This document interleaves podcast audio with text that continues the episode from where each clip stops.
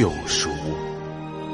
现在，丢掉你的恐惧，丢掉你的私心杂念、疑问和惧险，解放你的思想。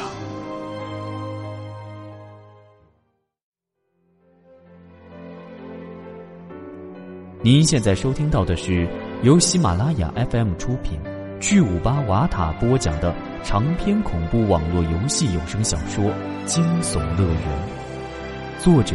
三天两觉。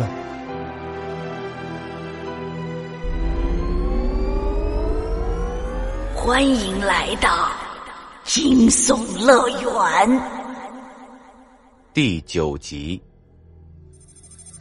剧本已完成，正在结算奖励，获得经验值五百，游戏币零，获得物品装备五，完成接收任务零。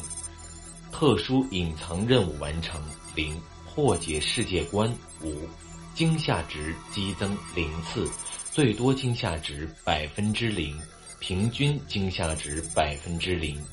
您的恐惧评级为浑身是胆，本模式无额外奖励。结算已完成，请继续。风不觉回到登录空间，看完结算数据。在打开菜单时，发现自己直接升到了四级，体能值提升到了四百分之四百，而现在的经验是四百分之零。看来这游戏的升级经验并不夸张。至于现在，还是以每级递增一百上限来增加的，和体能值的增幅一致。不过这官网上没有给出各个级别需要多少经验的具体游戏数据。写攻略的那些人也没有提这个，还不能排除等级高了以后所需升级经验越来越夸张的情况。哎，杰哥，我直接升到三级嘞，而且差三十点经验就四级了。王探之的声音从通讯频道里响起。我知道，其实风不绝早就算出小探的经验了。和他相比，差距无非就是那新手教程的三十点技巧值加成。如果我们再玩一次多人训练，应该都会升到五级。不过，这个模式确实不太划算。到了五级，咱们自然要玩团队生存模式，那才是这个游戏的核心内容。但现在我们严重缺装备，别说是好装备，一般的都没有。这样进入团队之后，可能会拖累别人。啊，团队啊，拖累别人，谁啊？你小子还真是一点都不看游戏说明啊！团队生存模式的人数是二至六人，随机的，并非直接开启剧本就进入，而且以排队形式进入。如果我们组满六人一起排，那倒无所谓。但我们是两个人组队，只要遇上的不是两人剧本，在三四五六人剧本中，我们便需要和别人配合了。如果咱们的实力太弱，很可能会在剧本进行过程中死掉。即使最后别人成功通关，我们也只能根据自己的 over 之前所做出的贡献，分到相应的经验值，而拿不到通关后的结算奖励。况且在这种模式中，还存在着一个分赃的问题：互相间没有组队关系的玩家，找到的装备、技能，自然都是谁发现就归谁。除非有那种无法带出剧本、自己又不能用的东西，否则谁也不会轻易到搜索到装备或者技能分享出来的。人的心态就这样，有些人即便捡个基柱玩意儿，拿到交易所里根本卖不出去，卖给系统也只能赚几十点游戏币，他们也不会愿意免费送给剧本里其他玩家，你一定要给他们点什么作为交换，让他们觉得赚了才行。王探之听到这儿，接口道：“总之就是说，如果我们不趁现在提升角色的硬实力，等五级以后就会很艰难了。专精等级都没开的话，就算人家想把替换下来的装备或者基础技能当人家送给我们，我们也用不了。明白就好。那么，我们先解散队伍，单人生存模式走起。”喂，说这么多，就是准备甩了我单干的喂。刚才的多人训练模式，我们应该算是超常完成。按理说不会拿到五百经验值那么高的。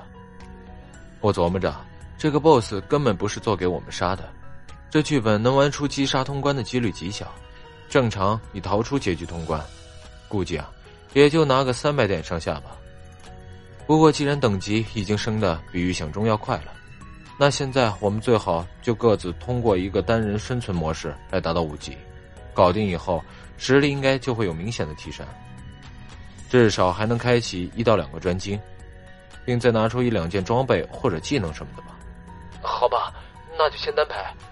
你在好友名单里看得到我的游戏状态吧？嗯，可以。反正谁要先完成了，就等等对方。不出意外啊，最多一个小时，我们都能通关到达五级的，然后就可以去传说中的团队生存模式试试了。两人说定以后，便解除了组队。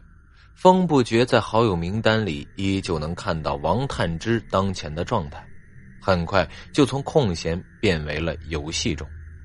不过具体是什么模式没有显示出来，这也是为了尽可能保证玩家的情报不被别人掌握而有意为之。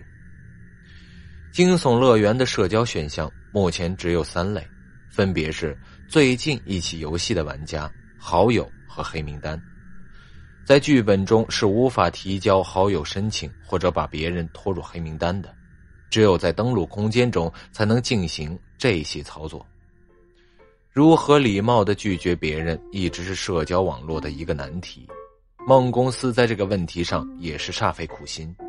虽说现在的游戏仓都提供虚拟外貌修正功能。但即使知道在游戏中遇到了美女玩家，并不一定真是美女。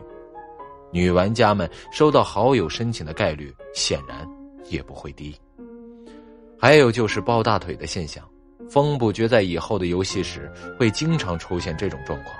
剧本结束后，一次收到好多条的好友申请，当然这也是很正常的。比起遇到不确定的队友。人们自然乐于和比较强的玩家一起进行游戏，可以大大的减少游戏的难度。无论是烈焰心理，还是抱大腿的企图，或者纯粹是为了结交朋友，被拒绝总是一件令人难堪的事。梦公司就想了现在的办法，让玩家只能在登录空间提交好友申请，如果被拒，也只有你和对方两人心知肚明。再说那时剧本也已经结束，玩家不至于因为情绪上的不爽而做出影响通关的事情了。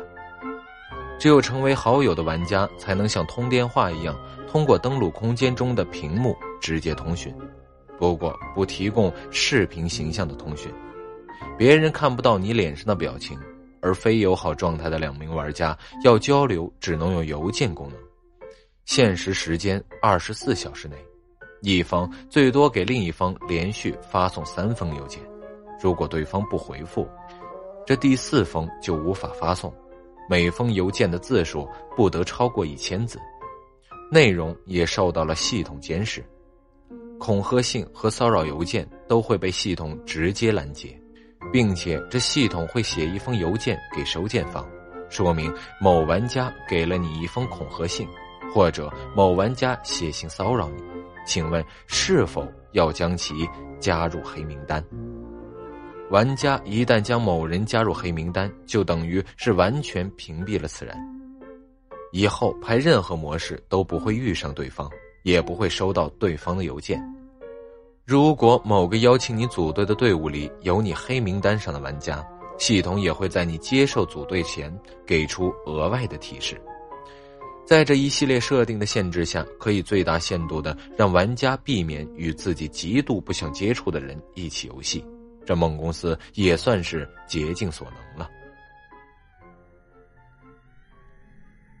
风不觉没有急于开始新的游戏，他先检查了一下自己的状态，注意到专精等级依旧只有通用这一个，菜单中其他五个项目仍被阴影遮挡着。根据游戏资料，五个专精分别是格斗、射击、器械、侦查、医疗和通用。专精是技能发动和学习的条件，也是人物实力的核心。虽然风不觉并不倾向于武力游戏者路线，但对于专精一窍不通肯定是不行的。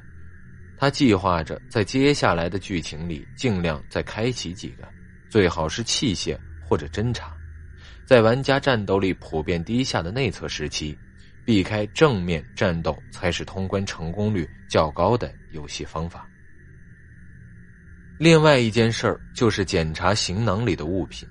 那一叠素描是无法带出剧本的，自然是消失了。之前找到的针筒还在，属性为一次性注射品，类型消耗品，品质普通，功能抽取或注射液体。备注：远离毒品，珍爱生命。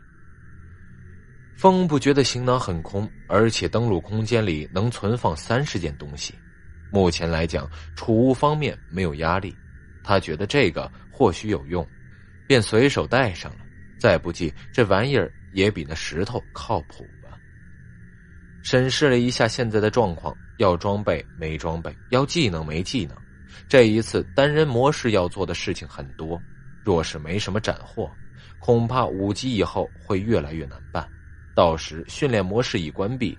单人的剧本也随着等级的提升在提高难度，那自己就真的变成了坑队友的累赘了。风不觉对于接下来的剧本寄予厚望，按照他的想法，这场景越恐怖越好，只要奖励能和恐怖程度成正比，他完全可以接受。风不觉等级四，请选择您要加入的游戏模式。您选择的是单人生存模式，普通，请确认。已确认，剧本生成中，载入开始，请稍等。